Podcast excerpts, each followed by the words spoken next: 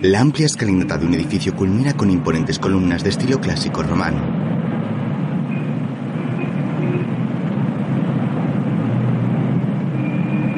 Se trata del Palacio de Justicia del Estado de Nueva York. En su interior, una majestuosa lámpara cuelga del techo de un atrio circular. Los empleados se dirigen a un lado y a otro.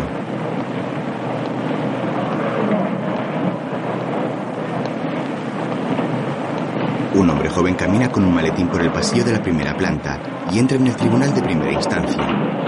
De allí sale otro hombre con gesto de preocupación. Pasa por delante de una cabina donde un chico cuelga el teléfono eufórico y se dirige a un grupo de personas. Qué contenta estoy. Qué contenta. Gracias, Ivita. Gracias. Un guardia de seguridad les pide calma mientras custodia la puerta de una sala en la que se celebra un juicio. Han escuchado un largo y complicado proceso de homicidio en primer grado. El homicidio con premeditación es la acusación más grave que se juzga en nuestros tribunales. Oyeron testimonios, leyeron las leyes y las han interpretado en relación a este caso. Ahora deberán reflexionar para intentar separar lo real de lo falso. Un hombre ha muerto y la vida de otro está en juego. Si existe una duda racional sobre la culpabilidad del acusado, una duda razonable, entonces deberán exponer un veredicto de inocencia. Si no existiese esa duda razonable, con la conciencia tranquila deberán emitir un veredicto de culpabilidad. Sea cual sea el resultado, la decisión deberá ser tomada por unanimidad y en el caso de que encuentren culpable al acusado, este tribunal no acogerá ninguna recomendación de clemencia. La sentencia de muerte es ineludible en este caso. Van a asumir una grave responsabilidad. Gracias, señores. El juez bebe agua. Los jurados suplentes quedan excusados. El secretario de la corte se dirige al jurado popular. Dos de los miembros se retiran. El jurado debe retirarse a deliberar. Los doce hombres restantes se levantan de su asiento y se van. Sentado en una mesa, el acusado, un chico de unos 18 años, los mira con tristeza.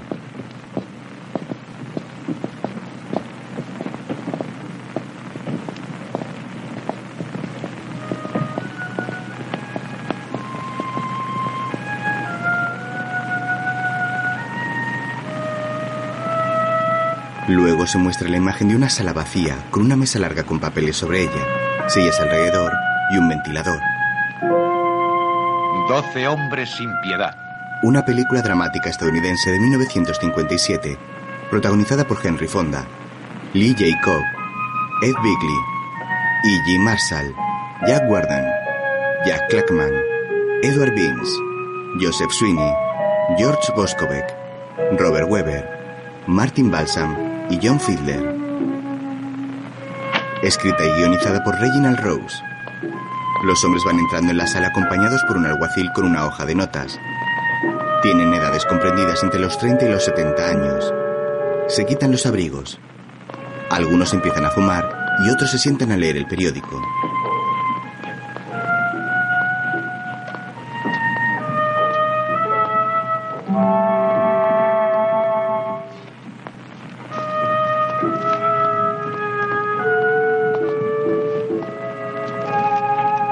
Producida por Henry Fonda y Reginald Rose y dirigida por Sidney Lumet. Uno de los jurados se seca el sudor y se dispone a encender el ventilador, pero este no se activa.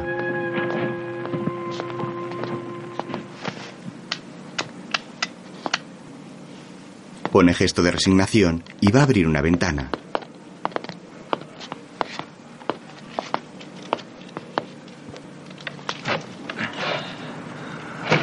Eh, oh, oh, oh. Tiene unos 40 años. Lleva una chaqueta de rayas y un sombrero. Vuelve a secarse el sudor con un pañuelo.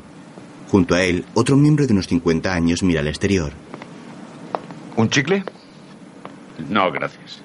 Vaya por Dios. Otro hombre intenta abrir una ventana. Le echaré una mano. Lo logran entre los dos. El jurado del sombrero se come el chicle y tira el envoltorio a la calle. Acertaron. ¿Qué? Esta mañana llamé a la radio. Hoy va a ser el día más caluroso del año. Puede. Seguro. Aquí ya podían poner aire acondicionado. ¿Cuál es su nombre, señor? Ah, Así. Este. Bien, muchas gracias. Bueno, señores, no falta nadie. Si desean algo, yo estaré al otro lado de la puerta. Llámenme. Gracias. Gracias. El alguacil se marcha y algunos se quedan mirando la puerta extrañados.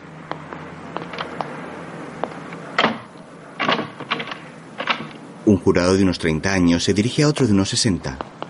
¿Qué le parece? Nos encierran con llave. Naturalmente, ¿qué se creía? La verdad, eh, no se me había ocurrido. ¿Qué es eso? Ah, por si queremos votar en secreto. Buena idea. Le propondremos para senador. Uno de unos 50 años se sienta con otro de unos 40. ¿Usted qué opina? Pues no sé, ha sido interesante. Yo casi me duermo. Eh, eh, es la primera vez que formo parte de un jurado. Ah, yo he participado en muchos. Me enferma oír hablar a los abogados, sobre todo en un caso tan claro como este. ¿Había oído alguna vez tanta verborrea? ¿No cree que tienen derecho? Eh, claro, así es el sistema. Deberían darles una buena paliza a esos chicos antes de que creasen problemas. Se ahorraría tiempo y dinero. ¿Qué? ¿Empezamos ya? Sí, empecemos de una vez. Todos tenemos cosas que hacer, así que... Tendremos que esperar cinco minutos. Creo que hay alguien en el servicio. Oh, Perdone, ¿nos sentamos por orden? Ahora que lo dice, será lo mejor. El presidente del jurado de unos 40 años ordena las papeletas. Se ha sentado en mi sitio. Oh, perdone. Se levanta y va junto al hombre que mira por la ventana. No está mal la vista, ¿eh? ¿Qué le parece el caso? Creo que ofrece pocas dudas. No tiene ningún punto oscuro. Prefiero que sea un caso de asesinato. Temía que fuese un robo o un asalto. Eso resulta confuso. Mire, el edificio Warwick. Sí.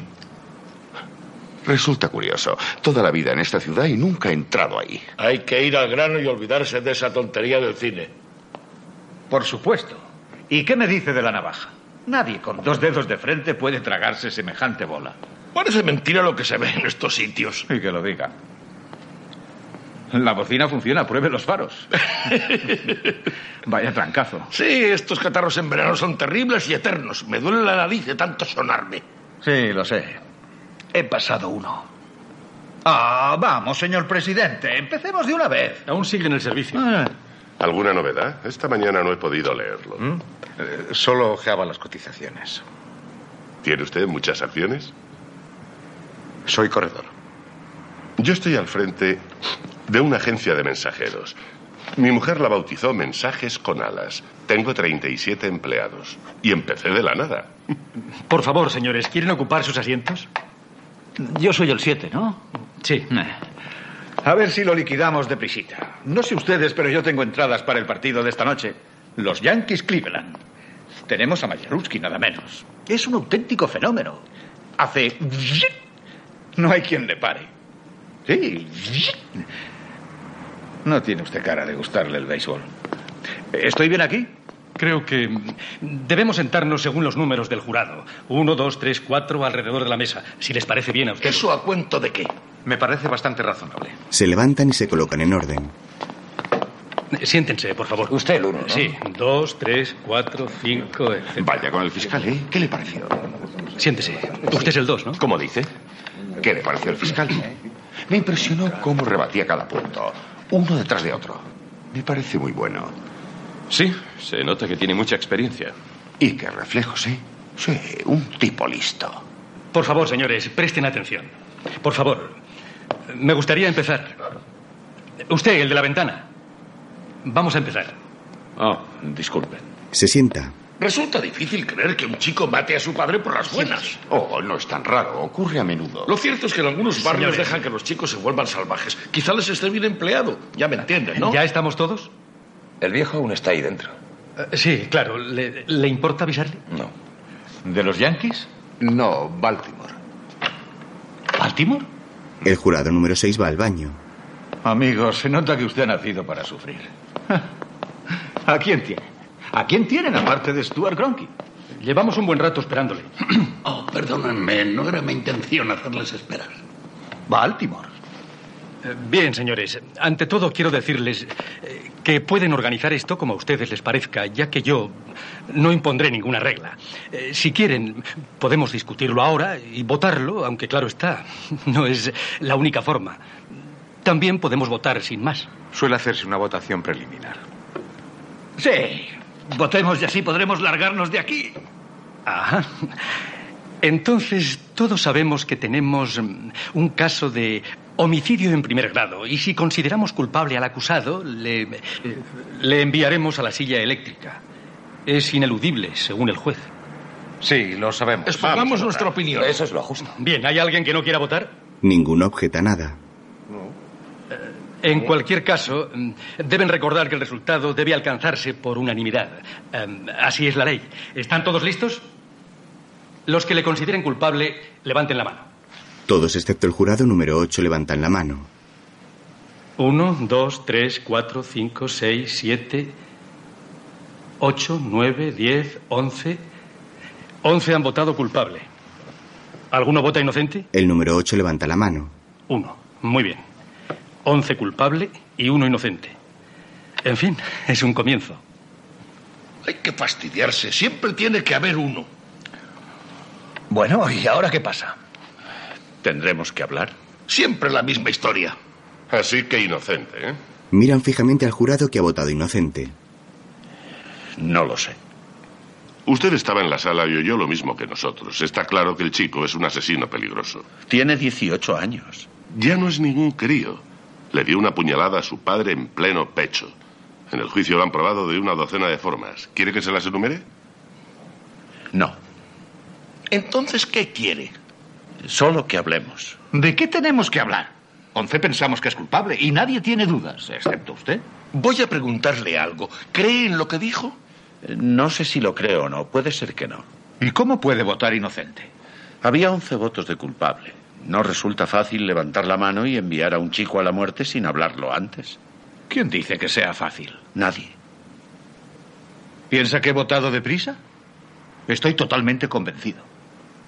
No me haría cambiar ni aunque hablásemos 100 años. No pretendo hacerle cambiar, solo que está en juego la vida de alguien. No podemos precipitarnos. ¿Y si nos equivocamos? ¿Y si nos equivocamos? ¿Y si ahora este edificio se viene abajo? Es poco probable. Cierto. ¿Qué más da lo que tardemos? Imagine que son cinco minutos. ¿Y qué? Quizá una hora. Su partido no empieza hasta las ocho. Él sonríe y el jurado número 7 lo mira algo molesto. ¿Tienen algo que decir? No me importa quedarme una hora. Muy bien. ¿Saben ustedes ese chiste del aviador? No que- estamos aquí para eso. ¿No? Entonces dígamelo, ¿para qué estamos aquí? El jurado número 10 desafía al 8. No hay una sola razón. Oigan, ese chico solo ha recibido patadas, ha nacido en una chabola y perdió a su madre a los nueve años. Ha vivido en un orfanato mientras su padre cumplía condena por falsificar moneda. No es un feliz comienzo. Es arisco y rebelde porque es lo único que ha conocido. Alguien le ha estado propinando golpes un día sí y otro también. Durante 18 años ha sido desdichado y creo que le debemos unas pocas palabras. No se ofenda por lo que voy a decir. Nosotros no le debemos nada. Ha tenido un juicio justo. ¿Cuánto cree usted que ha costado? No puede quejarse. ¿Están de acuerdo? Sí, Aquí todos somos personas adultas y hemos oído los hechos. No pretenderá que crea a ese chico después de haber oído todo lo que es. Conozco muy bien a los de su calaña. No se puede creer ni una palabra de lo que dicen. Y usted lo sabe. Todos ellos son unos embusteros. Solamente un ignorante puede creer una cosa así. Eh, un momento. ¿Es que se cree que tiene el monopolio de la verdad? Alguien debería aclararle a este hombre ciertas cosas. Hoy no es domingo, déjese de sermones. Señores, por favor, tenemos mucho que hacer. Este es el producto. ¿Y quieres saber cómo lo llamamos? Toma un desayuno con garra. La frase es mía. Tiene impacto. Sí. Por favor, ¿le importa? Oh, lo siento. No puedo evitarlo. Mi cabeza no descansa. No conviene que prolonguemos esto innecesariamente. Sí, claro. Bueno, am, eh, tal vez el miembro del jurado que mm, está en desacuerdo con el resto pueda decirnos por qué. Ya sabe eh, qué es lo que piensa para que nosotros podamos convencerle. Eso me parece una buena idea. Yo soy de la opinión de que nosotros debemos convencer a este caballero de que él se equivoca y nosotros no. Podríamos emplear un par de minutos cada uno para... Mm, Bueno, no era más que una idea. No, no, no. Está muy bien. Em, eh, conviene que hablemos por turno. Le toca a usted. Oh. Bueno, El jurado número 2 se dispone a hablar. no es fácil decirlo con palabras. Creo que es culpable. Así lo he pensado desde el principio. Nadie demostró lo contrario. Nadie tiene que demostrarlo. Las pruebas son las que cuentan. Ni siquiera cuenta lo que diga el acusado. Está en la Constitución. Oh, claro, ya lo sé. Eh, lo que quiero decir... eh, En fin, yo creo que es culpable. Alguien le vio hacerlo, ¿no? Exacto, es eh, lo mismo que pienso yo y no me mueven sentimientos personales, solo quiero hablar de los hechos. Habla el número 3. Número uno. El viejo que vivía justo debajo de donde se cometió el crimen. A las doce y diez de esa noche asegura que oyó ruidos. De una pelea, dijo. Y oyó gritar al chico, te mataré. Luego oyó desplomarse el cuerpo. Corrió hacia la puerta, la abrió y vio al chico bajar las escaleras hacia la calle. Llamó a la policía y allí estaba el cuerpo con una navaja en el pecho.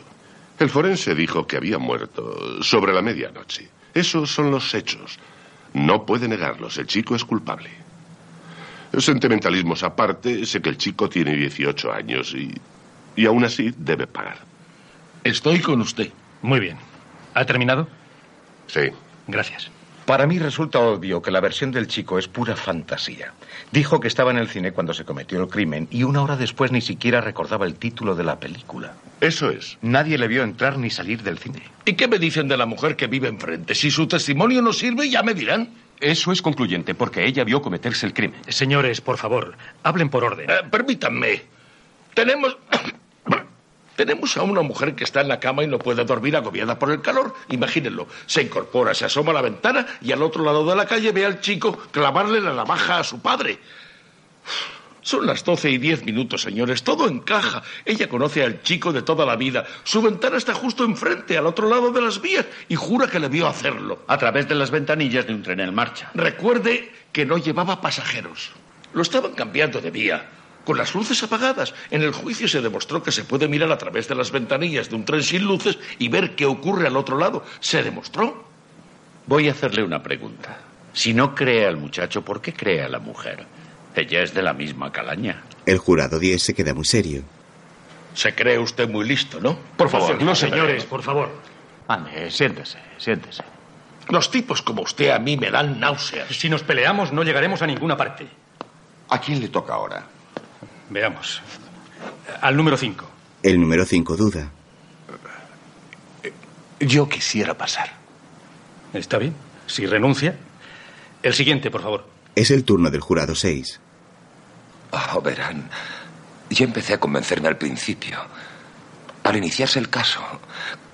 Creo que debe existir un móvil. Eso es importante porque si no existe un móvil, todo es absurdo. En mi opinión, el testimonio de esas personas que viven en la misma casa o justo enfrente es muy convincente. Todos manifiestan que siempre estaban peleando y que esa misma tarde empezaron a discutir sobre las siete o siete y media. Eran las ocho. Sí, a las ocho oyeron una discusión, aunque no saben el motivo. Creen que el padre pegó dos veces al chico. Luego vieron salir al chico enfadado. ¿Y eso qué prueba? Pues en realidad no prueba nada, pero forma parte de. un Acaba de plan. decir que es un móvil y el fiscal también. Sin embargo, yo no le concedo valor. A ese chico le han pegado tantas veces que la violencia para él es algo completamente normal. No creo que un par de bofetadas en la cara le indujesen a cometer un crimen. Tal vez colmaron el vaso. Todos tenemos un límite. ¿Algo más? No. De acuerdo. Ahora usted. El jurado número 7 se dispone a hablar. Yo qué sé, ya se ha dicho todo. Por más que hablásemos, seguiríamos igual. Tira el chicle y se levanta. Ese chico es culpable. Menudo historial. Pasó por el tribunal de menores por golpear a la maestra. A los 15 años fue a un reformatorio por robar un coche. Detenido por atraco y por pelear con navaja. Al parecer es un experto manejándola. No es precisamente un chico modelo. Desde los 15 años su padre le pegaba sistemáticamente con el puño cerrado. Yo lo habría hecho. ¿Con un chico así? ¿eh? Desde luego. Hay que ver cómo son los chicos de hoy. El número 3 se levanta. Cuando era muchacho llamaba a mi padre señor. ¿Cómo lo oyen? Señor. Hoy qué chico llama así a su padre. Los padres ya no le conceden importancia a eso. ¿Usted tiene hijos? Tres. Yo solo uno. Tiene 22 años. Se sienta junto al jurado 8 y le enseña una foto de él y su hijo. Cuando tenía nueve años huyó de una pelea. Me sentí tan avergonzado que casi devuelvo. Le dije, voy a hacer de ti un hombre, aunque me deje la vida en el intento. Ahora es un hombre. Con 15 años nos peleamos. Me dio en la mandíbula. Es muy fuerte. Observa la imagen detenidamente. Hace dos años que no le veo. Niega con la cabeza. Hijos. Te matas por ellos y... Se levanta. El jurado 8 reflexiona. Bien, sigamos. Nos estamos apartando del tema. Ese muchacho es el producto de un hogar destrozado en un suburbio. Sin embargo, nosotros debemos limitarnos a decidir si es culpable o inocente, dejando a un lado en qué ambiente se crió. Nació en un lugar propicio para el crimen, eso ya lo sabemos. No es ningún secreto que esos niños son una amenaza potencial para la sociedad. Ahora bien... Ha puesto el dedo en la llaga. Los chicos de los suburbios no son más que basura. Y le aseguro que si por mí... Escuche, escuche. Yo me he criado en un suburbio y... y- Mire, un yo- momento, por favor. Eh, he, he jugado en auténticos estercoleros y puede, puede que aún lleve el olor. Oiga, ¿a qué viene esto? No hay nada personal. Él lo Está decía. claro que... Vamos, amigo, él no se refería a usted, no sea tan susceptible. Yo le comprendo perfectamente. Está bien. Dejémonos de discusiones y procuremos no perder el tiempo. Ahora es su turno. Adelante. Es el turno del jurado 8. Creí que estaba excluido, que se trataba de que ustedes me convencieran. Sí, y esa era la idea. Tiene razón. Es el culpable de que sigamos aquí. Oigamos qué tiene que decir. Espere un momento. Decidimos hacerlo así y no tenemos por qué salirnos de lo acordado. Santo cielo, ya está bien de niñerías. ¿Me llama niño? Sí, exactamente. N-I-Ñ-O. El jurado 7 de nuevo lo intenta con el ventilador. Oiga, solo intento que esto esté un poco organizado. Si no le gusta, sustitúyame. Asuma la responsabilidad y yo mantendré la boca cerrada. ¿Qué le ocurre? Mantenga la calma, amigo. No he perdido la calma. Solo le propongo que ocupe la presidencia. ¿Qué les parece Es muy esto? fácil hablar. ¿Cree que lo estoy haciendo tan mal? No le dé tanta importancia, por favor. Si piensa así, siéntese usted. No, nadie Vamos. quiere cambios. Lo está haciendo muy bien. Siéntese. Sí, lo está haciendo de miedo. Siéntese, que siga la bola, hombre. Bueno, que hable quien le toque. El presidente se desespera. Si quieren que les diga lo que pienso, no tengo ningún inconveniente. Hagan lo que se les antoje. No creo saber nada extraordinario. Sé lo mismo que ustedes.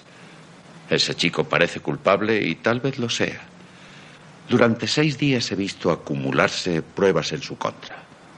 Todos parecen tan seguros que empiezo a tener una extraña sensación respecto al desarrollo de este juicio, porque yo no lo estoy. Hubiese querido hacer muchas preguntas, aunque no sirviesen de nada.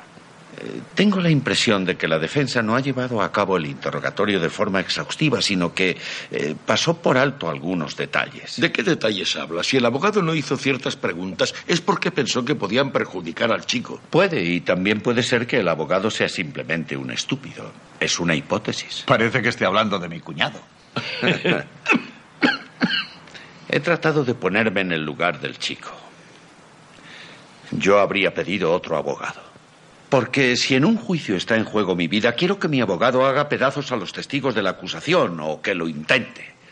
Veamos, hay un supuesto testigo ocular del crimen. Otro parece ser que oyó algo y que vio salir al chico, y hay otras muchas pruebas circunstanciales. Sin embargo, esos dos testigos son la base de la acusación. ¿Y si están equivocados? ¿Por qué iban a estar equivocados? ¿De qué sirven entonces los testigos? ¿Pueden equivocarse? Esas personas han declarado bajo juramento. Todas las personas cometen errores. ¿Pueden equivocarse? En este caso no lo creo. ¿Está seguro? Nadie puede estar seguro de una cosa así. No es una ciencia exacta. No, no lo es. El jurado 12 reflexiona. El número 3 se dispone a hablar. Creo que hay algo concluyente. ¿Qué me dice de la navaja que encontraron en el cadáver? Un momento, hay algunos que aún no han hablado. Guardemos el orden. Nadie se quedará sin hablar. Quiere callarse un momento. ¿Qué me dice de la navaja que ese modélico muchacho compró la tarde del crimen? ¿Lo admitió? Sí, hablemos de eso, aunque convendría que trajesen la navaja. ¿Es posible? Ya sabemos cómo es. ¿Por qué tenemos que volver a verla? Tiene derecho a comprobar cualquier prueba. El presidente llama al alguacil. ¿Podemos ver la navaja? Bien, gracias. El jurado 4 habla. La navaja y cómo fue adquirida es una prueba sólida, ¿no cree? En efecto. Bien, vamos a examinar los hechos uno tras otro. Primero, el chico admite haber salido de casa a las ocho después de que el padre le diese varias bofetadas. No, no, no, no, no. Él no dijo bofetadas, sino puñetazos. Y hay mucha diferencia, ¿no le parece? después de haber sido golpeado por el padre. Segundo, fue a la tienda del barrio donde compró una... Navaja automática. Navaja automática. No se trata de una navaja corriente, al contrario, tiene una hoja y un mango peculiares. Está grabada y el tendero dice que no tiene otra navaja igual en el almacén. Tercero, a las nueve menos cuarto se encontró con unos amigos frente a un bar. ¿Ocurrió así o no? Sí, parece ser. Yo estoy seguro. Estuvo charlando con los amigos hasta las 9.45. Y según su testimonio, vieron la navaja. Cuarto, en el juicio identificaron el arma del crimen. Era la misma navaja. Quinto, llegó a su casa a eso de las 10. Aquí es donde la versión del chico y la del fiscal difieren ligeramente. El chico dice que estuvo en el cine a eso de las 11 y que regresó a su casa sobre las 3, encontrándose a su padre muerto y siendo detenido. También dice que los dos policías que le detuvieron lo tiraron escaleras abajo. ¿Qué me dice de la navaja? Según él, se le cayó por un agujero del bolsillo camino del cineo, quizá más tarde, entre las 11 y las 3. Y ya no volvió a verla. ¿Qué les parece, señores? Para mí está muy claro que esa noche el muchacho no fue al cine. Nadie le vio salir de su casa a las 11. Nadie del cine puede identificarle. Y él ni siquiera recuerda el título de la película. El alguacil trae la navaja. Yo les diré lo que sucedió. El chico se quedó en casa y volvió a pelearse con su padre. Lo mató y salió corriendo a las 12 y 10. Después de limpiar las huellas dactilares, claro. ¿Intenta usted que creamos que esta navaja se le cayó por un agujero del bolsillo? Alguien la recogió, fue a casa del muchacho y se la clavó a su padre solo para comprobar si estaba afilada. Es posible que la perdiese y que otra persona matase a su padre con una navaja similar, aunque parezca increíble. Mire bien la navaja. La clava en la mesa. Resulta bastante insólita. Yo nunca había visto una igual. Y según el tendero que se la vendió, no tenía otra. ¿Pretende usted que admitamos que se trata solo de una coincidencia? Solo digo que esa coincidencia es posible. Y yo digo que no es posible. El jurado 8 se levanta y saca del bolsillo una navaja igual. Los demás observan incrédulos. Fíjense, parece igual. navaja No lo exacta. ¿Dónde la ha comprado? Anoche decidí salir a dar un paseo. Estuve en el barrio del Chico. La compré en una pequeña tienda de empeños cerca de la casa del Chico. Me costó seis dólares. Comprar navajas automáticas va contra la ley. Sé que infringí la ley. Ha montado un número muy brillante. ¿Qué es lo que pretende demostrar? Puede que haya diez navajas como esa. Y puede que más. ¿Y qué significa? Que haya otras navajas como esa no altera para nada los hechos. ¿Pretende que creamos que apuñalaron al viejo con una navaja exactamente igual? Eso no tiene sentido. Es posible. Es muy poco probable.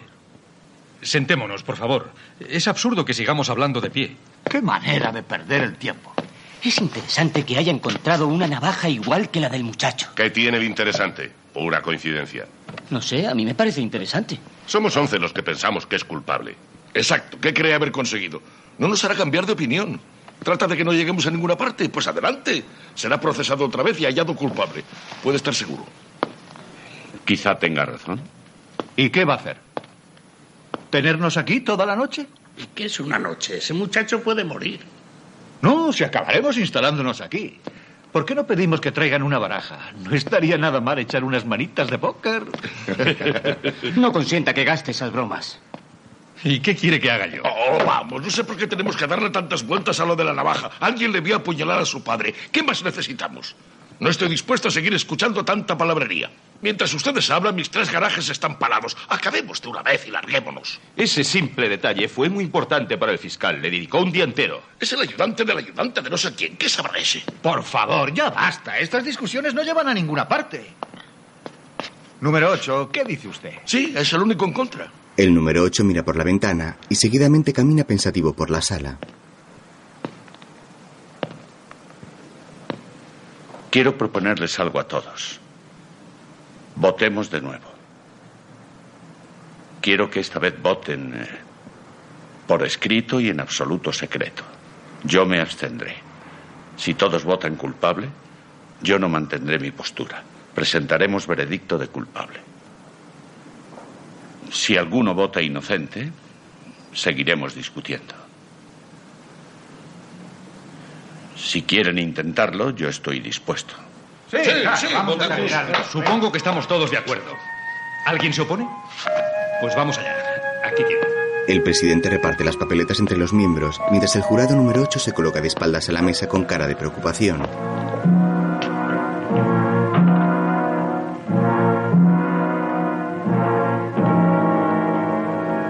Los jurados se van pasando los votos secretos uno a uno hasta que llegan el presidente.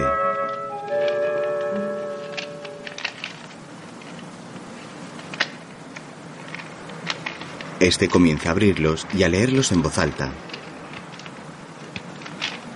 ¿Culpable? ¿Culpable? ¿Culpable? ¿Culpable? ¿Culpable?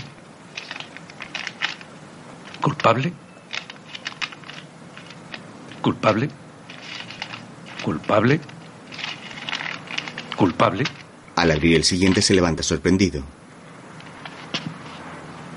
Inocente. Culpable. ¿Qué diablos ha pasado aquí? Otro que trata de cortarnos las alas. Vamos a ver. ¿Quién ha sido? Venga, que dé la cara. Perdone, ha sido una votación secreta. Todos estábamos de acuerdo, ¿no? Si quiere permanecer en secreto, nosotros no tenemos ¿En derecho- secreto? ¿Qué es eso de secreto? No hay secretos en un jurado. Yo sé quién ha sido. Hay que ver cómo es usted. Se sienta aquí, vota culpable y en cuanto empieza a hablar un pico de oro le destroza su pobre corazón con el cuento de un chico desvalido que no pudo evitar convertirse en asesino y usted cambia su voto. Es como para vomitar. ¿Por qué no le deja unos centavos en su cepillo? El jurado 3 se dirige al 5. Eh, espere un momento. No le consiento que me hable de ese tono. Por favor, ¿Quién se ha creído que es? cálmese. Lo que ha dicho es No ofensivo. tiene importancia, es muy excitable. Excitable, estamos Siéntese. tratando de sentar a un asesino en la silla eléctrica, que es el lugar que le corresponde. Y alguien empieza con cuentos de hadas y encima le escuchamos. Tranquilícese. ¿Qué le hizo cambiar el voto? Él no ha cambiado su voto. He sido yo. ¿Qué les parece el viejo? ¿Quieres saber por qué? No, no le interesa a nadie. De todos modos, quisiera aclararlo, si no le importa. ¿Hasta cuándo va a durar esto? Tiene derecho a hablar. Gracias. Este hombre se ha enfrentado solo a todos nosotros. Él no ha dicho que el muchacho sea inocente, sino que no está seguro. Como no es fácil soportar la presión del resto, intentó conseguir apoyo. Le he dado el mío. Respeto los motivos. Probablemente el chico es culpable. Sin embargo, quiero oír más. En este momento son 10 contra... ¡Eh! Estoy hablando un poco de No le consideración. Nunca lo hará, siéntese. El jurado 9 recrimina al 7 que va al baño. ¿Podemos continuar?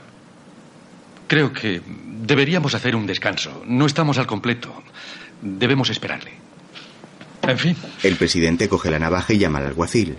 Tenemos para rato. Lo del viejo nadie lo esperaba. A ver si encontramos la forma de acabar de una vez. El jurado 12 conversa con el 11. Verá, en publicidad le he dicho que trabajo en una agencia. Gracias. Allí trabaja una gente bastante extraña. Bueno, no es tan extraña, solo que tiene una forma muy peculiar de expresarse, ya me entiende. Supongo que en su profesión también pasará lo mismo, ¿no? ¿Qué hace? Soy relojero. Ah, vaya. Dicen que los mejores relojeros proceden de Europa. Volviendo a lo que decía, cuando se presenta una situación, le estoy diciendo que en publicidad, cuando se presenta una situación así, ¿Mm? siempre hay alguien que tiene la gran idea. Me parto de risa. Es lo más curioso del mundo. A veces hacen que la idea vaya precedida de algo como... Y casi siempre suele ser un contable. Permítanme que exponga una idea. Mejor que la lance para que alguien la coja. es una idiotez, pero tiene gracia. Antes. eh, Me alteré un poco, eh, sin embargo. No quise ofenderle. Celebro que no sea de esos que se dejan embaucar con sermones. Yo. El jurado 3 se dirige al 5, pero este pasa de largo y se sienta. Algunos miembros aprovechan para descansar. El número 6 intenta arreglar el ventilador. El 8 se levanta para ir al baño. No consigo hacer que funcione este ventilador. El jurado 7 se peina en el aseo. Mientras, el 8 se quita la chaqueta y se lava la cara y las manos. ¿Es usted vendedor? Arquitecto. ¿Sabe qué es un reclamo? La táctica que usted utiliza La mía es diferente. Risas, copas, bromas, chistes, ya saben. ¿Qué? Encontrar el punto flaco es mi lema. 27.000 al año vendiendo mermelada. No está nada mal tratándose solo de mermelada. ¿Qué saca usted de eso? ¿O es que le dieron un golpe en la cabeza y no se ha recuperado? Eh, Tal vez. Todos los bondadosos son iguales. Siempre dando la lata por las personas indefensas. ¿Por qué nos hace perder el tiempo? ¿Por qué no da cinco dólares a la beneficencia? Quizás sí se sienta mejor. El arquitecto se seca la cara. Ese chico es culpable. Tan cierto como que me llamo Charlie. ¿Por qué no dejamos ya de perder el tiempo? Acabaremos todos con la garganta hecha polvo. También se le hará polvo en el partido de béisbol. Mm, Quizá tenga razón. Aunque no es lo mismo. Charlie se va.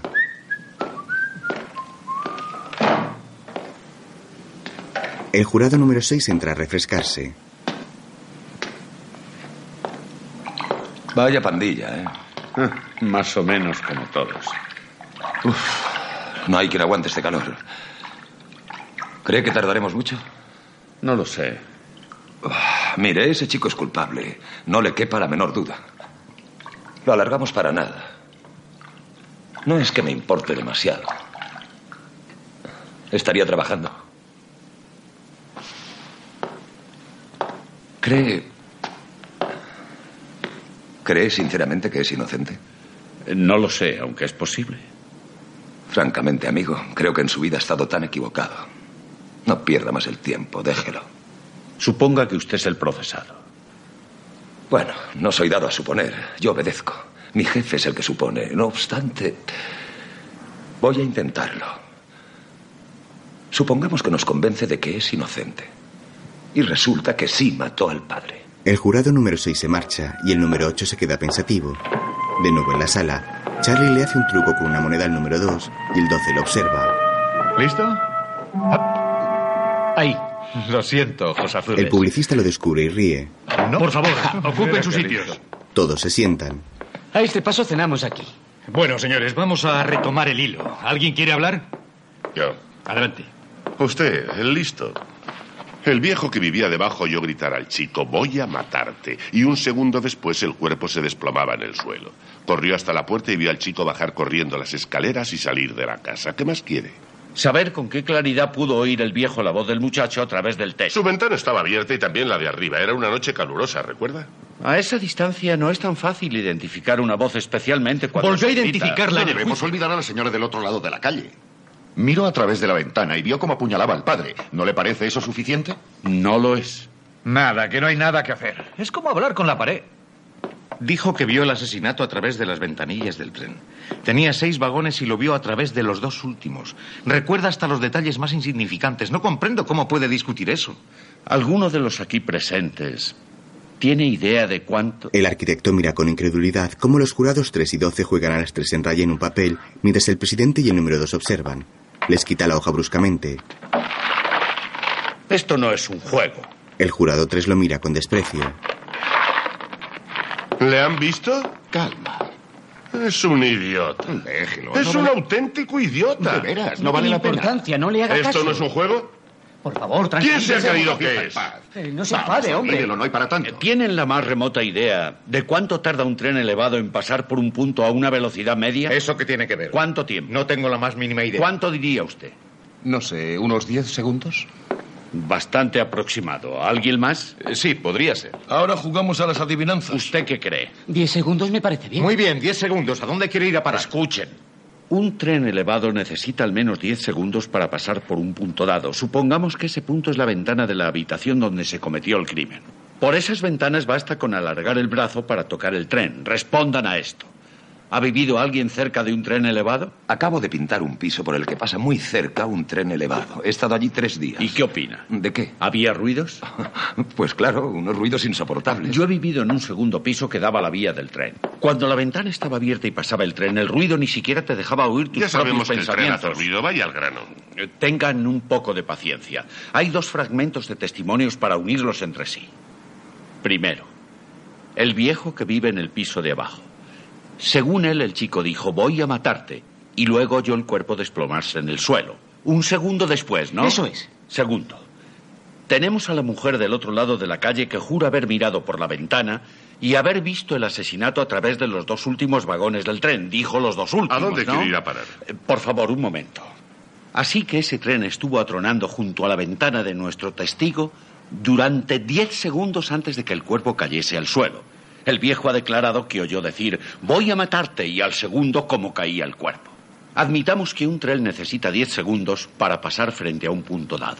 Si vio el asesinato a través de los dos últimos vagones, podemos asumir que el cuerpo se desplomó en el suelo justo mientras pasaba el tren. Tuvo que haber oído al chico decir esas palabras cuando el tren cruzaba con gran estruendo y así es imposible oír nada. Naturalmente que lo oyó. ¿Estás seguro de eso? Dijo que el chico estaba gritando y a mí me basta. Aun suponiendo que hubiese oído algo, con ese ruido no pudo identificar Estamos la voz. hablando de segundos. ¿Cómo puede ser usted tan rotundo? Los testigos que pueden llevar a un muchacho a la silla eléctrica deben ser rotundos. El número 5 y el 6 conversan. Mire, no creo que lo oyese.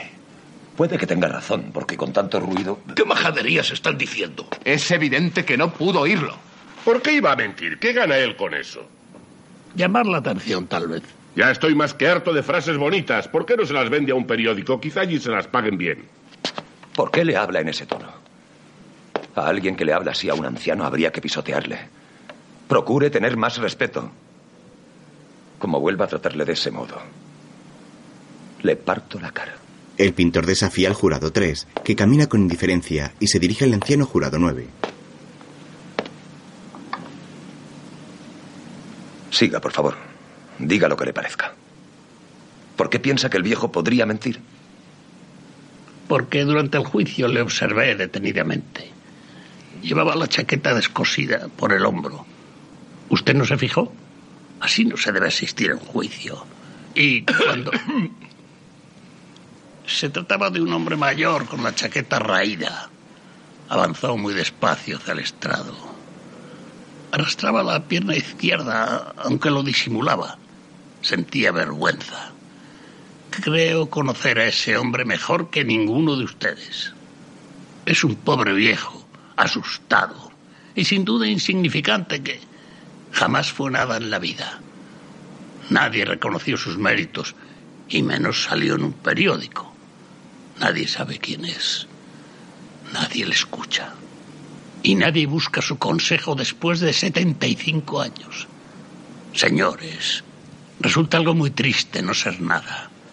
Los hombres así necesitan darse a conocer, que alguien les escuche, que tengan en cuenta sus palabras, aunque solo sea una vez. A un hombre así le resulta difícil. Eh, un permanecer en el momento. olvido ¿Trata de cuando hacernos tiene- creer que el viejo mintió para hacerse el importante? No. No es que mintiese, solo que había llegado a convencerse a sí mismo de que oyó esas palabras y vio la cara del chico. Es lo más fantástico que he oído en mi vida. ¿Cómo es posible que se invente cosas así? ¿Qué sabe usted? El jurado 10 mira con desprecio al 9, que niega con la cabeza. El resto lo mira atentamente. El número 2 se levanta. Oigan, ¿alguno quiere pastillas para la tos? No, gracias. Yo sí, gracias. Digan lo que quieran. A mí no me convencerán de que el chico es inocente. Hay algo más de lo que también quisiera hablar. Gracias. Mm, En mi opinión, hemos probado que el viejo no pudo oír la voz del chico. Sin Aquí no embargo, se ha probado nada. ¿Qué supongamos está que le diciendo? oyó decir, voy a matarte. ¿Cuántas veces hemos dicho algo parecido? Es posible que miles. Vuelve a hacer eso y te mato.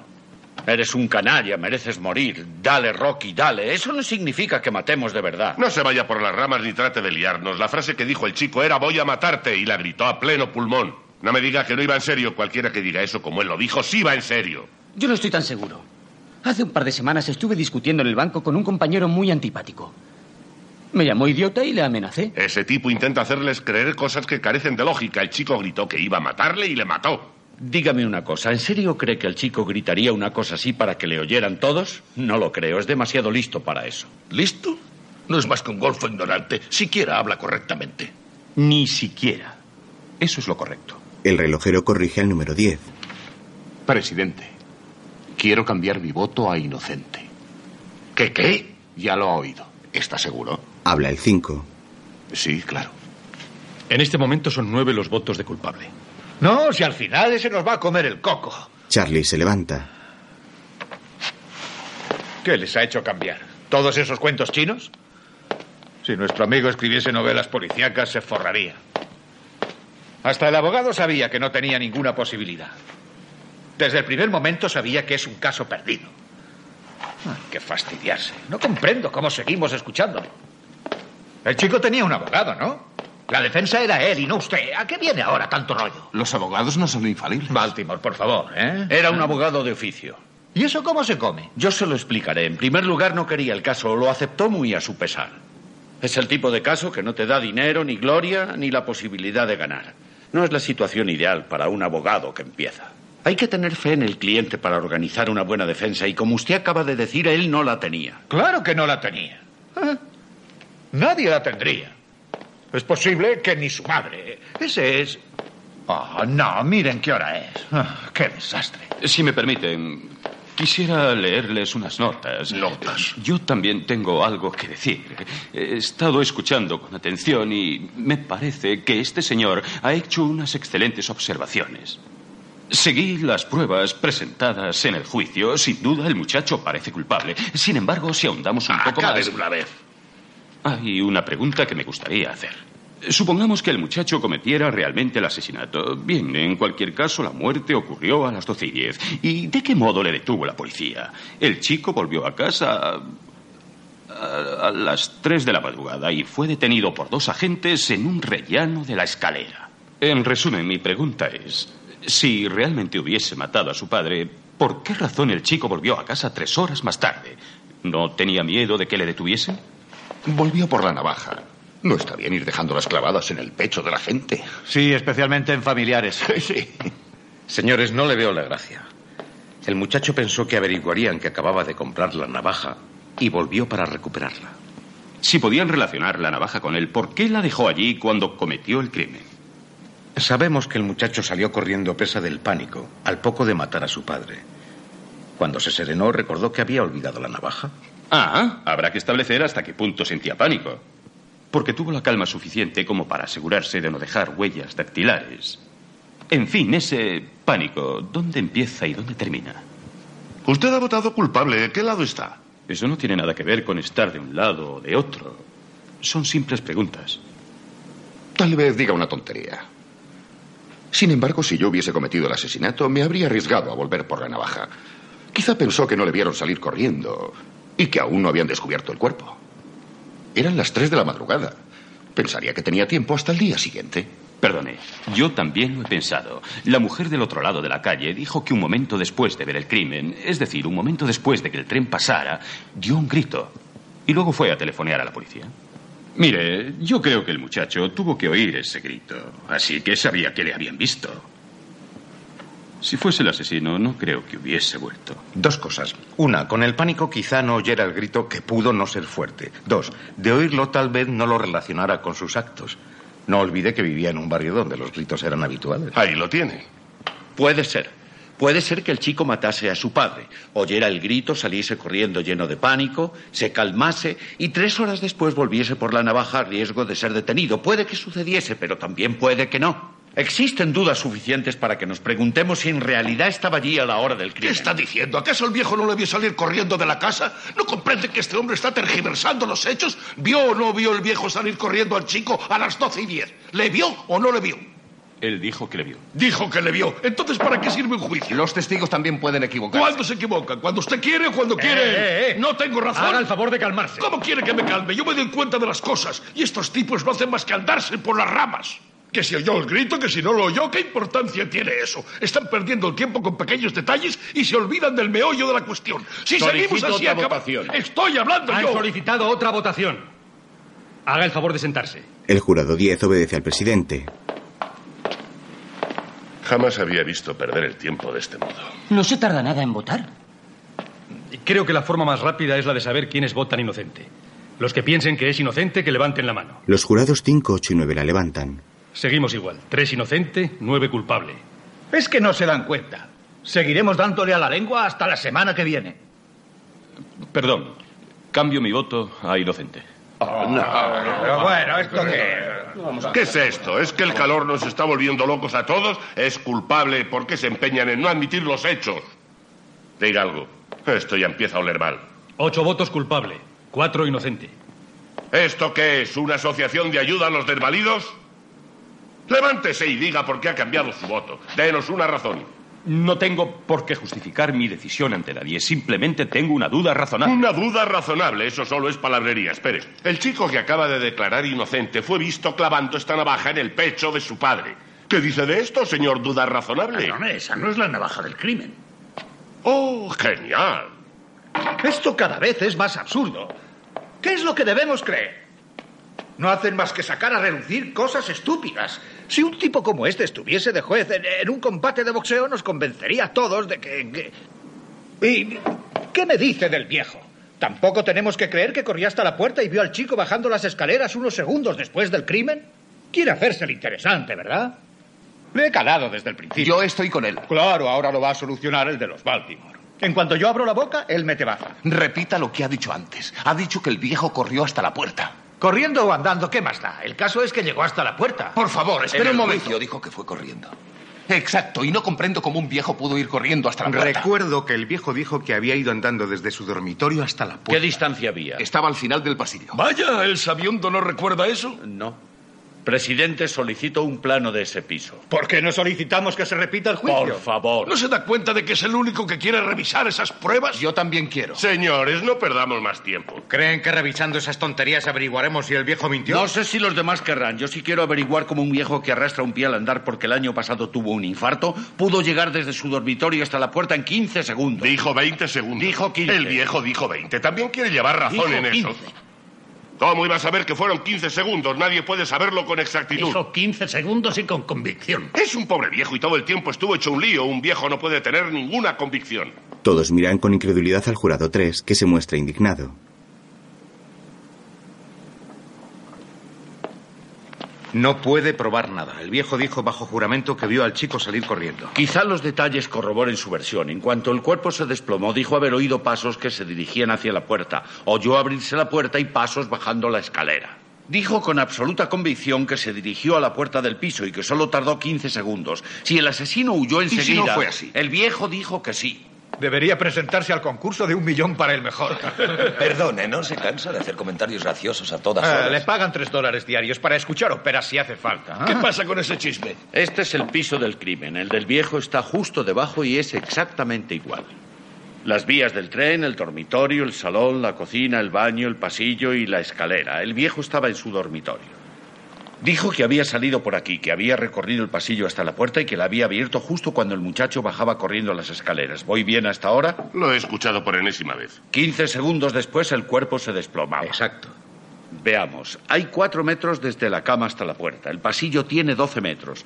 O sea que tuvo que caminar cuatro metros hasta la puerta, recorrer 12 metros de pasillo, abrir la puerta del piso en 15 segundos. ¿Lo creen posible? Claro que es posible. Caminaba con dificultad. Tuvieron que ayudarle a subir al estrado. Ni que fuese una excursión. Para un anciano que tuvo un infarto es como una excursión. ¿Ahora qué va a hacer? Quiero establecer cuánto se tarda. Que lo va a establecer. ¿Por qué no lo hizo el abogado si es tan importante? Quizá no se le ocurrió. ¿Qué dice? A un abogado no se le escaparía un detalle como ese. ¿Se le ocurrió a usted? Si el abogado no lo sacó a relucir es porque pensó que eso podía perjudicar Es a su posible vecino. que no lo sacara a relucir porque eso habría vejado a un pobre viejo inválido. Es algo que no le cae bien al jurado y muchos abogados lo evitan. ¿Qué clase de incompetente? Eso me pregunto yo. Acérqueme la silla, por favor. Estas dos sillas son la cama. Acabo de medir cuatro metros hasta aquí, que estará la puerta. Es una estupidez. Reconstruir eso no sirve para El nada. pasillo mide 11 metros. Caminaré hasta allí y volveré. ¿Qué diablos se propone usted? No estará tratando de perder más tiempo. Según usted, puede recorrerse en 15 segundos. No es tanto. Por favor, deje de silbar. Está bien. Eres todo un hombrecito. ¿Mm? El arquitecto mide la sala con pasos. Está empapado en sudor. ¿Le importa hacer de puerta del piso? Tenía puesta la cadena, según el viejo. ¿Tienen un reloj con segundero? Yo tengo uno. Cuando quiera que empiece, golpee el suelo con el pie. Será la caída del cuerpo. ¿Ahora quiere que juguemos a las películas? Ya estoy listo. ¿A qué espera? Estoy esperando a que la manecilla llegue al 60. Empieza ya. El número 2 mira el reloj. Al oír el pisotón, el número 8 simula el camino del viejo con lentitud.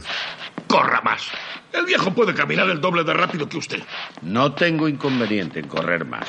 Arrastra una pierna.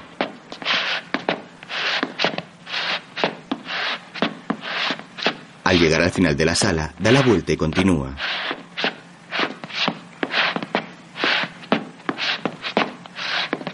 Se detiene. Cadena, cerrojo, párelo. Bien. ¿Cuánto tiempo?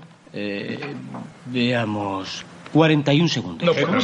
ya sé qué ocurrió. El viejo oyó la pelea entre el chico y su padre horas antes. Luego, ya en la cama, oyó desplomarse el cuerpo del chico en el piso. También oyó gritar a la mujer. Fue corriendo hacia la puerta del piso, oyó bajar a alguien y dio por sentado que era el chico. Creo que tiene razón. Dio por sentado. Hermano, he oído fantochadas a lo largo de toda mi vida, pero le aseguro que esta se lleva la palma. Se presenta aquí derrochando compasión y pidiendo justicia para los chicos de los barrios bajos. Larga unos cuentos de hadas y logra convencer a unos cuantos sensibleros. Sin embargo, a mí no me la da con queso. ¿Qué les pasa a todos ustedes? Saben de sobra que es culpable, tiene que freírse en la silla y le dejan escapar. ¿Le dejamos escapar? ¿Es usted su verdugo? Uno de ellos. ¿Sería capaz de conectar la corriente? Por este chico puede estar seguro. Me da lástima. ¿Qué se siente cuando se desea activar el interruptor? Desde que entró en esta habitación se porta como si fuese el vengador del pueblo. Quiere verle morir como algo personal, no por lo que digan los hechos. Es un sádico. El jurado 3 se abalanza sobre él. ¡Le mataré! ¡Le mataré! Lo sostienen. ¿No dirá en serio que va a matarme? El arquitecto sonríe y el número 3 se calma. Seguidamente el alguacil entra en la sala.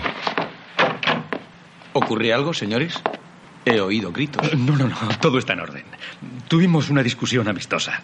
Ah, ya terminamos con el plano. Puede llevárselo. El presidente le entrega el plano. Mientras todos los jurados miran fijamente al número 3. ¿Qué están mirando? Se encuentran de pie en un extremo de la sala. Están muy acalorados. A continuación, se sientan en sus sitios.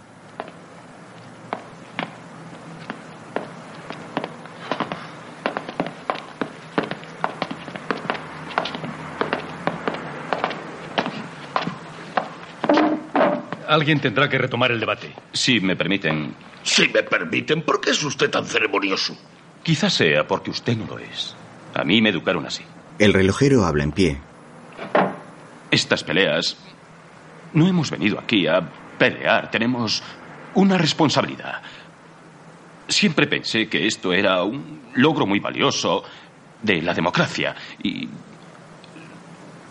Se nos. ¿Cuál es la palabra?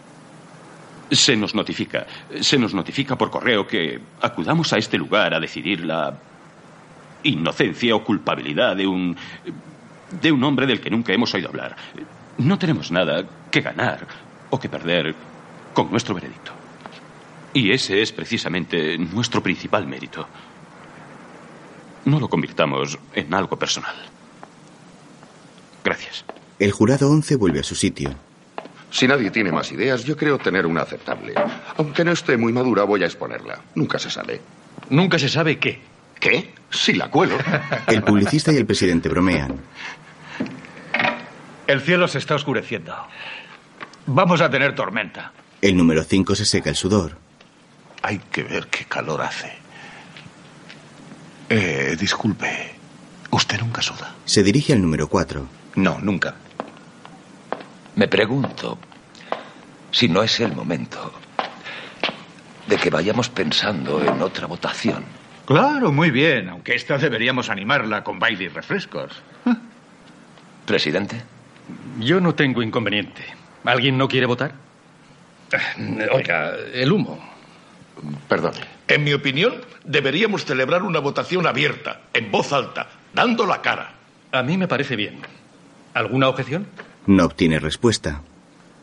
Bueno, iré numerándolos. Uno, oh, soy yo. Voto culpable. Dos, Inocente. número tres. Culpable. Cuatro, Culpable. cinco, Inocente. número seis, Inocente. número siete, Culpable. número ocho, Inocente. Nueve. Inocente. Diez. Culpable. Once. Inocente. Doce. Número doce.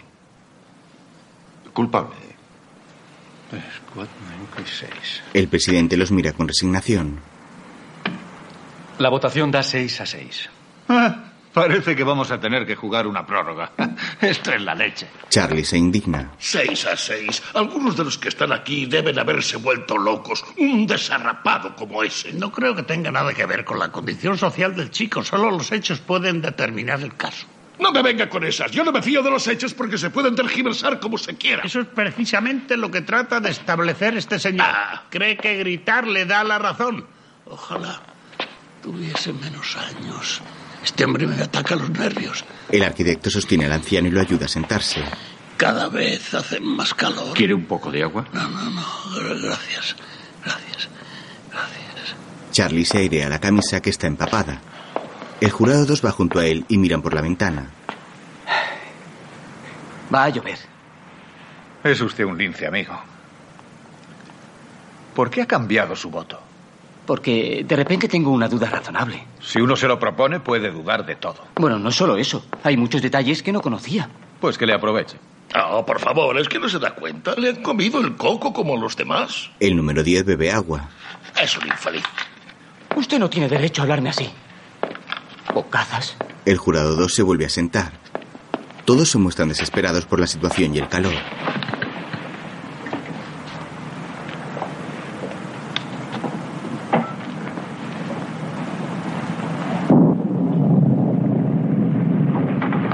Empieza a llover y el agua se cuela por las ventanas mojando a Charlie.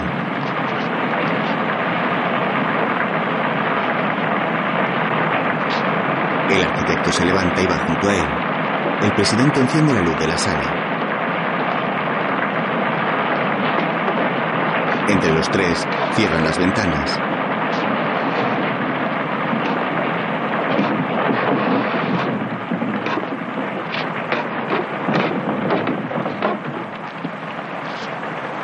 Se quedan mirando la tormenta. El diluvio debió ser algo parecido. Verá, me recuerda una tormenta que cayó. mm, ¿Fue en noviembre? No sé, es igual. Parecía el fin del mundo y además en pleno partido. Recuerdo que perdíamos 7-6, pero empezábamos a nivelar el partido yendo al choque. Sin miedo, cortábamos y avanzábamos con empuje. Un tal. Tendría que haber visto a Slattery. Eh, Fuerte como un búfalo, todo músculo. Ojalá lo tuviéramos aún. Por cierto, no le he dicho que soy ayudante del primer entrenador de la Escuela Superior, Andrew J. Jackson. Sí, yo. Eh, es igual. La cuestión es que se movía por el campo como un ciclón y no había quien le sujetase. Y de pronto, cuando estábamos iniciando la remontada, ¡zas! empezó a llover a cántaros. Total, que se suspendió. Una pena. Creo que nunca he sentido tanta rabia como en aquella ocasión. En fin, Charlie hace un avión de papel y mira el reloj con impaciencia. Coge otra hoja y la rompe.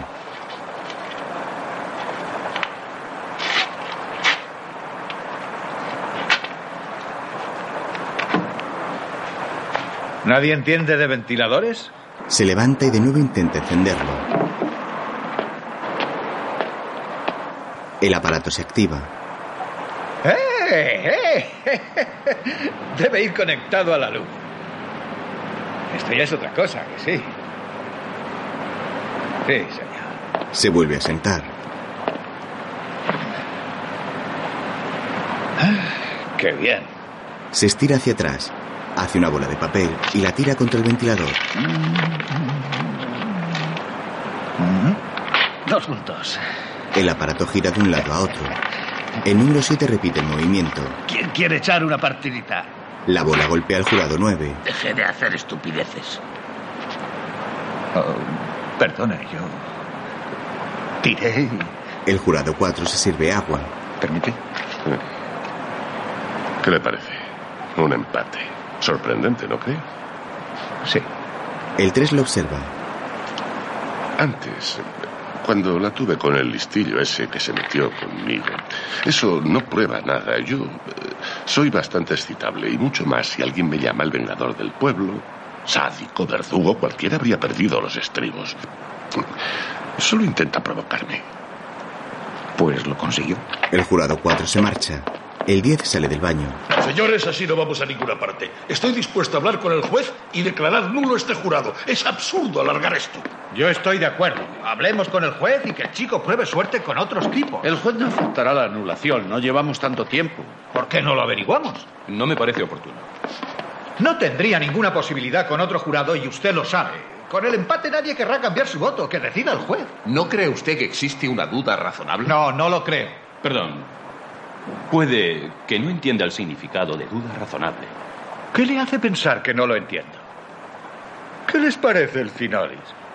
No, si cuando yo digo, vienen aquí muy modositos y en cuanto bajas la guardia te dicen cómo debes organizar tu vida. Será petulante el tío. Por favor, señores, ¿es que no pueden pasar dos minutos sin que haya una pelea? ¿Nadie tiene algo constructivo que decir? Quisiera repasar algo, si me lo permiten. Una cosa importante para la acusación fue el hecho de que el muchacho dijese haber estado en el cine a la hora que se cometió el crimen y no recordase ni el título ni los protagonistas de la película. El número 4 lo sacó a relucir varias veces. En efecto, es su única coartada y no puede defenderla ni con un simple detalle. Imagínese en el lugar del chico. ¿Recordaría algún detalle después de la desagradable experiencia de haber sido abofeteado por su padre? Creo que sí. Sobre todo algún detalle especial. El chico no recordaba el título porque no estuvo en el cine. Según el informe de la policía, fue interrogado por dos agentes en la cocina de su piso mientras el cuerpo de su padre aún yacía en el suelo. ¿Podría recordar detalles en esas circunstancias? Sí. Bajo una fuerte tensión emocional. También en ese caso. En el juicio el chico recordó el título y también el nombre de los actores. Sí. La defensa se esforzó mucho en recalcarlo.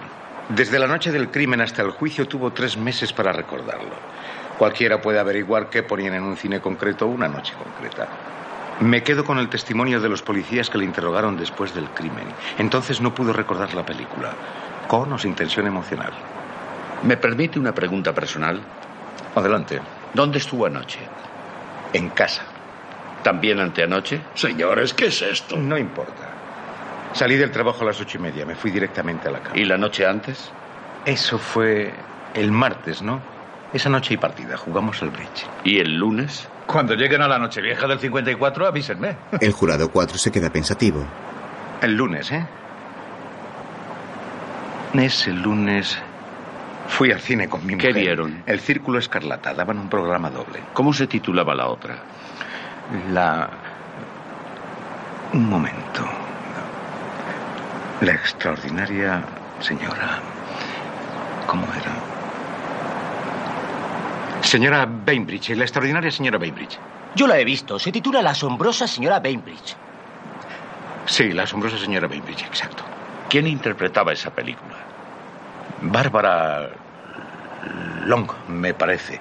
Una morena muy guapa. Oh, Linda Long, no recuerdo. ¿Quién más? Los demás no eran conocidos. Es una película de la serie B, sin grandes estrellas y no estaba bajo una fuerte tensión emocional. No. No lo estaba. Se limpia el sudor. Ese punto queda claro. Menudo punto. Aunque habla hasta que su lengua se infle, amigo, el muchacho es culpable y basta. Esto también queda claro. Deme una pastilla para la tos. Eh, Ya se han acabado, amigo. Ay, sigue lloviendo. Adiós partido. Es un chaparrón. Además, mi asiento es cubierto. Por favor, ¿permiten que vea la navaja otra vez? El arquitecto le entrega la navaja al número 2. Señores, seguimos empatados a seis. ¿Alguna sugerencia? Son las seis y cinco. ¿Comemos? Esperemos hasta las siete. Quizá terminemos. Por mí, de acuerdo. Hay. Hay algo que me gustaría decir. Le estoy dando vueltas y ya que estamos empatados. Verán, se refiere a la herida con la navaja y la forma en que se hizo. El ángulo es descendente, ¿no? No pretenderá que volvamos con la navaja. Eso ya se ha tratado hasta el cansancio. Es posible, sin embargo, esto es nuevo. El chico mide un metro y setenta centímetros y el padre uno ochenta y cinco. Le sacaba 15 centímetros. No es fácil apuñalar hacia abajo en el pecho a alguien que te saca 15 centímetros. Démela.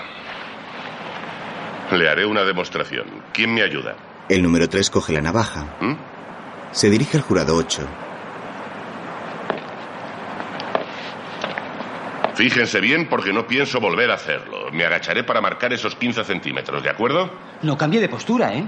No, descuide. Empuña el arma. Ambos se miran fijamente.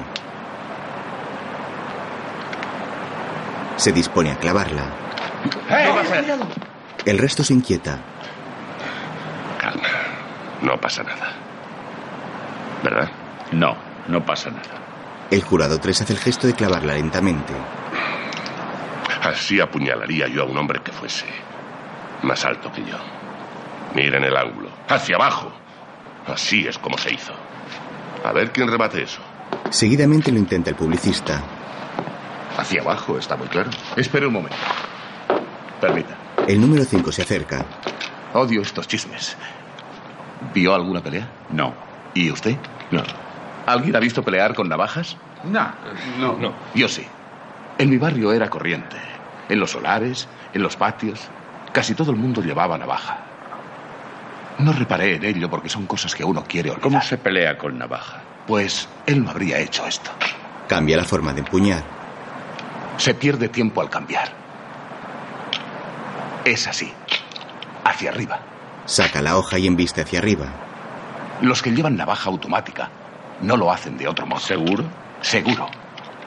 Por eso las fabrican así. Hmm. ¿Cree que el chico es hábil con la navaja? ¿Cree que pudo causarle aquella herida a su padre? No. Ese chico ha crecido con la navaja en la mano. La habría utilizado hacia arriba. ¿Usted cómo lo sabe? ¿Estaba en la habitación cuando ocurrió? No. Ni ningún otro.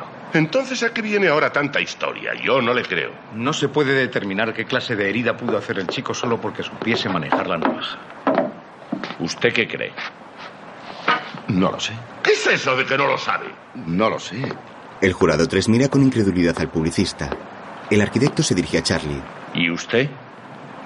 No sé los demás. Yo ya estoy harto de tanto bla bla bla bla que no conduce a ninguna parte. Así que voy a desempatar. Cambio mi voto a inocente. ¿Qué qué? Ya me ha oído, que estoy harto. Que está harto, eso no es una respuesta. Escuche, será mejor que se ocupe de sus asuntos. ¿Está claro? Tiene razón. Eso no es una respuesta. ¿Qué clase de hombre es usted? Se sienta ahí y vota culpable como la mayoría de nosotros porque tiene unas entradas para el béisbol que le queman en el bolsillo. Y ahora cambia su voto porque dice que está harto de tanta palabrería. El relojero se levanta. Ah. oiga, amigo. ¿Quién le da derecho a usted para jugar de ese modo con la vida de un ser humano? Es que no tiene... Espere un momento. Usted no puede hablarme así. Desde luego que puedo hablarle así. Si quiere votar inocente, hágalo porque esté convencido de que ese infeliz muchacho lo es y no porque ya esté harto. Y si quiere votar culpable, entonces vote culpable. Es que no tiene agallas para hacer lo que cree justo. Se está pasando. ¿Culpable o inocente? Ya lo he dicho. Inocente. ¿Por qué? Charlie se queda pensativo. Yo no tengo por qué decirle a Sí usted... tiene por qué. Diga, ¿por qué? Porque no creo que sea culpable. El jurado 11 se resigna y se marcha a su sitio.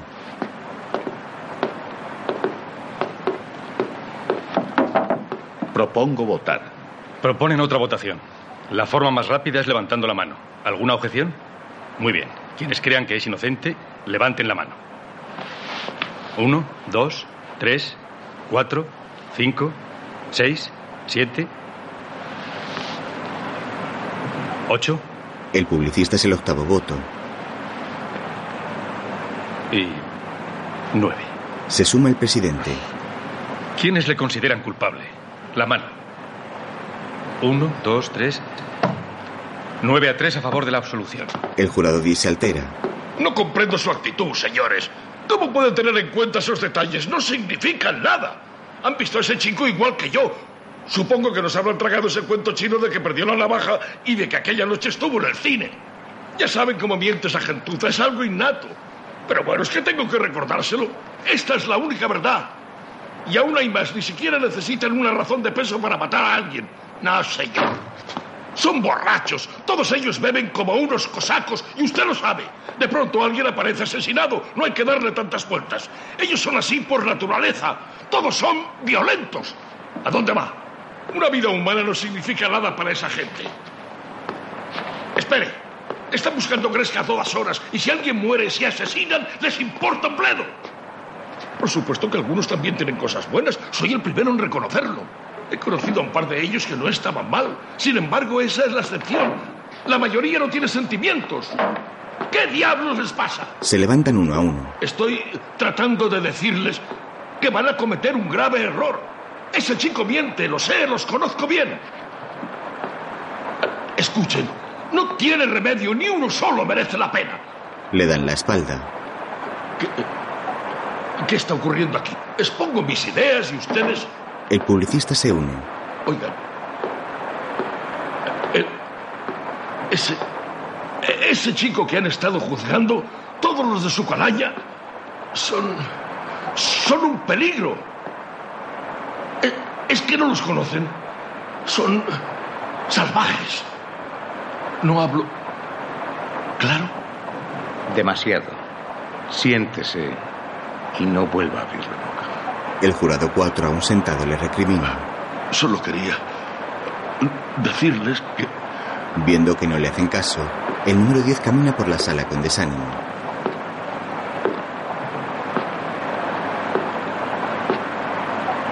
Se sienta en una mesa pequeña aparte. El jurado 5 vuelve a su sitio y el 12 hace lo propio.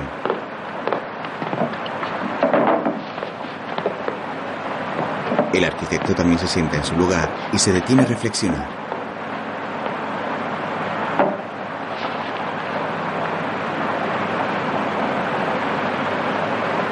No es fácil desprenderse de los prejuicios personales en estos casos. Por una u otra razón los prejuicios siempre ofuscan la verdad. Los demás miembros se sientan poco a poco. Una verdad que yo desconozco y que es probable que nunca conozca. Nueve pensamos que el acusado es inocente. Simplemente es una opción porque podemos equivocarnos. Y puede que liberemos a quien es culpable, no lo sé. Nadie puede saberlo. Tenemos una duda razonable. Eso es algo muy valioso en nuestro sistema. Ningún jurado puede declarar culpable a un hombre sin estar seguro. Ya somos nueve los que no comprendemos cómo el resto puede estar tan seguro. Quizá puedan decirnos. Lo intentaré. Usted ha sido muy elocuente. Sin embargo, yo sigo en mis trece. Y tengo dos razones. Una, el testimonio de la mujer de la casa de enfrente que vio realmente cometer el crimen.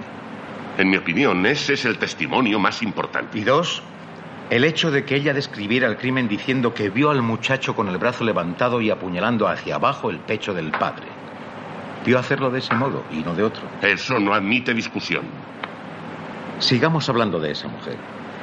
Dijo que se había acostado a eso de las once. Su cama está junto a la ventana y aún tumbada puede ver la habitación del chico al otro lado de la calle. Estuvo dando vueltas cerca de una hora sin poder dormir. Miraba hacia la ventana, sobre las doce o poco más, y en un momento dado vio el asesinato a través de las ventanillas de un tren. Añadió que las luces se apagaron después del crimen, pero que vio perfectamente cómo el chico clavaba la navaja en el pecho del padre. Señores, en lo que a mí respecta, este testimonio es inamovible. Y no hace falta más. ¿Qué dice usted? El arquitecto se queda pensativo. ¿Y usted? El número 4 se dirige al 12. No sé qué decir. Hay tantos cabos que atar. Es un caso muy complicado. No entiendo cómo ha podido votar usted por la absolución. No es nada fácil ordenar tantos detalles. Echa a la basura todos esos detalles. La mujer le vio hacerlo. ¿Qué más quiere? Es posible que... Votemos de nuevo. Muy bien, solicitan otra votación. ¿Alguna objeción? De acuerdo, cambio mi voto. Culpable. ¿Alguien más cambia? Estamos 8 a 4. ¿Por qué lo considera como un triunfo personal? Es solo un voto. Considero que este jurado es nulo y que hay que someterlo al juez. Adelante, ¿qué dicen a eso? Usted, que se ha erigido en líder, ¿qué dice? Que sigamos.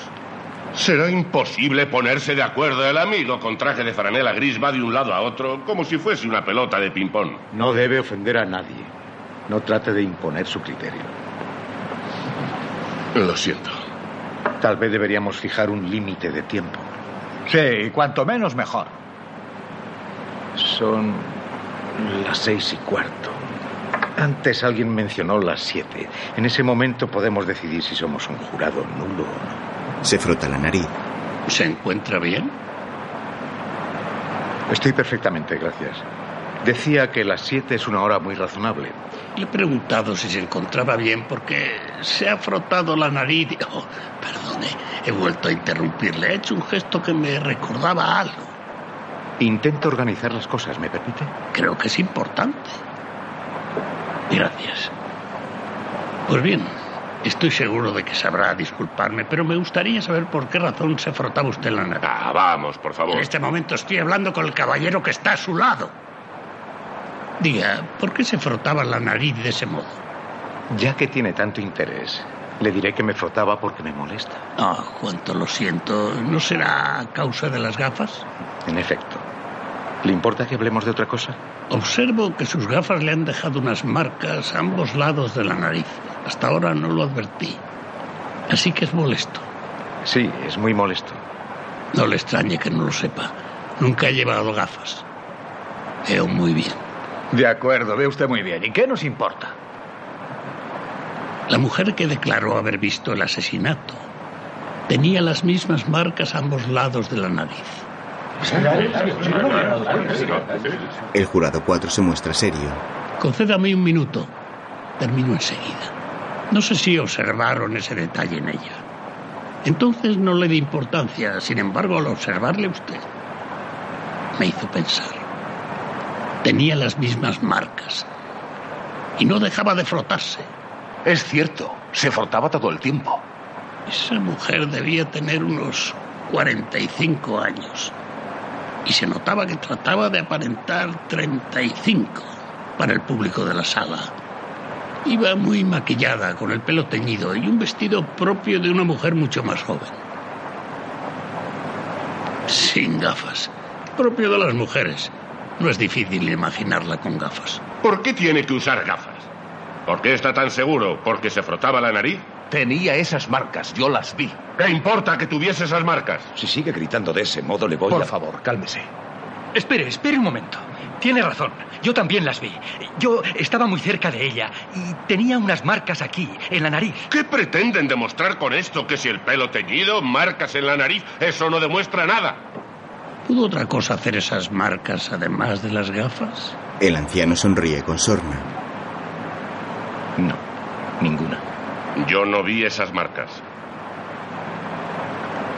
Yo sí. Solo que no le di importancia. ¿Y el abogado qué? ¿Por qué no abrió la boca? Aquí somos 12 dándole vueltas al caso y a 11 no se nos ocurrió. ¿Culpa de eso al fiscal del distrito? ¿Cree que se valió de ese truco? ¿Que la hizo testificar sin gafas? ¿Nunca ha visto alguna mujer que necesitando gafas no las lleve por coquetería? De acuerdo, tenía marcas en la nariz, voy a admitirlo. Usaba gafas, contento. No quiso ponérselas durante la vista por coquetería. Pero cuando vio al chico matar a su padre, estaba en su casa. Y además sola. ¿Lleva las gafas en la cama? No, nunca. Y no creo que nadie las lleve. Luego ella no las llevaba cuando daba vueltas en la cama intentando dormir. ¿Cómo lo sabe? No lo sé, lo supongo, y también supongo que ella tampoco debió ponérselas para mirar casualmente por la ventana. Recuerde que declaró que vio el crimen justo cuando se volvía. Después las luces se apagaron, no tuvo tiempo de ponérselas. Espere un Y momento. también supongo que imaginó haber visto al chico matar a su padre cuando solo fue una imagen borrosa. ¿Cómo sabe lo que vio esa mujer? ¿Es que lo sabe todo?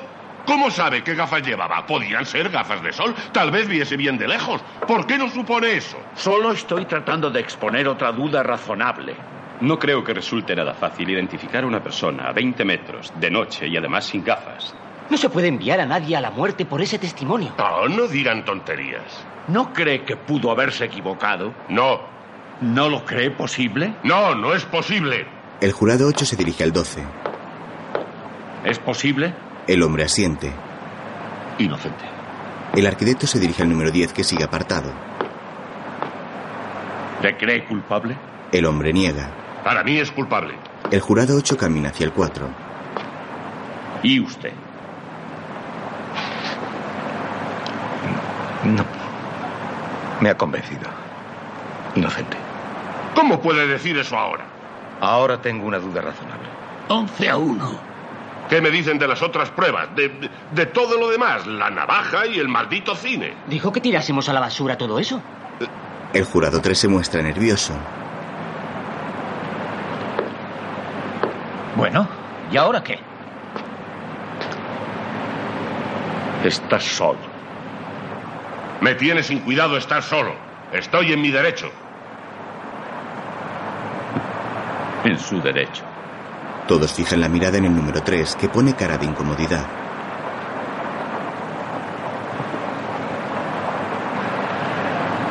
¿Qué miran? Para mí es culpable. Exponga sus argumentos. Ya los expuse antes. No nos convencen. Deberá razonarlos. Tiene todo el tiempo que quiera.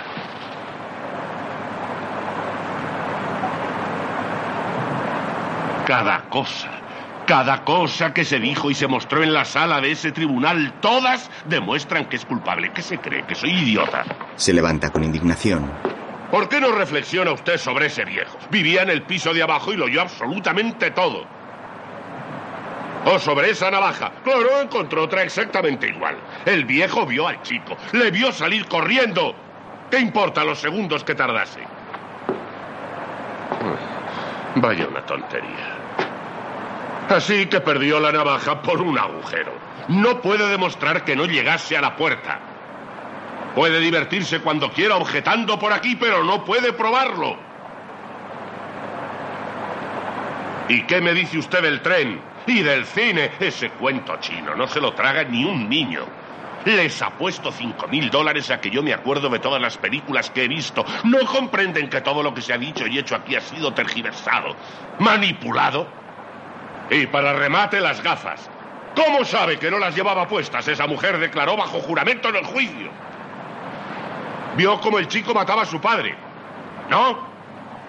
Miren esto. Yo todos los hechos. Saca una carpeta y la tira contra la mesa. Dentro está la documentación y la foto con su hijo. Ahí tienen ustedes todo el caso. Se desespera mientras los otros jurados siguen observándolo. Bien. Digan algo. Él los mira desafiante. No son ustedes más que unos pobres sensibleros. No crean que lograrán intimidarme. Tengo derecho a expresar mi opinión. Repara en la foto con su hijo en la que están abrazados. Maldigo a todos los hijos por los que das la vida. Coge la imagen y la rompe con rabia.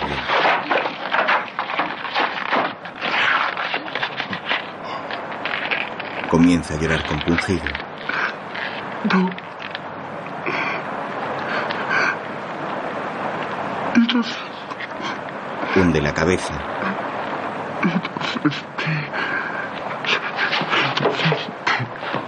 Se sienta y se tapa la cara con los brazos.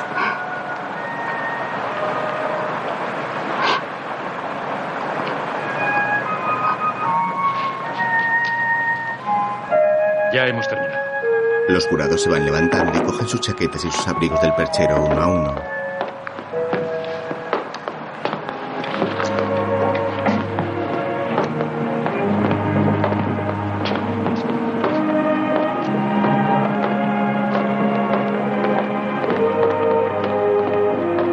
Tan solo queda el jurado número 3 en la mesa, con la cabeza agachada.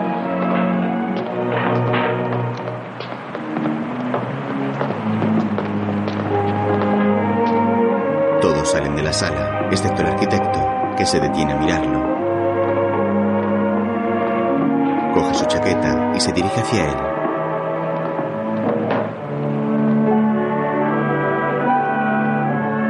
El hombre se levanta y el jurado 8 lo ayuda a ponerse la americana.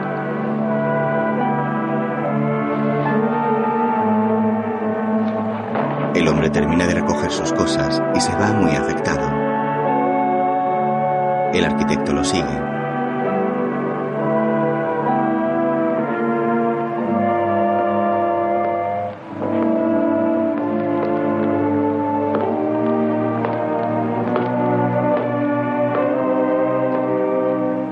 Este echa un último vistazo a la sala y se marcha. Encima de la mesa quedan restos de colillas, papeles rotos, bolígrafos, anotaciones, periódicos y la navaja.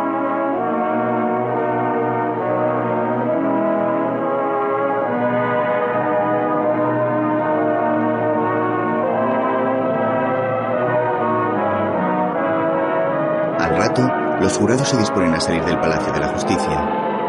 El número 8 camina y es interrumpido por el anciano. Este se aproxima. ¿Cómo se llama usted? Davis. Yo me llamo Materbo. Estrechan la mano con una sonrisa.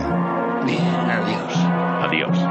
Los hombres siguen su camino y bajan la escalinata del edificio.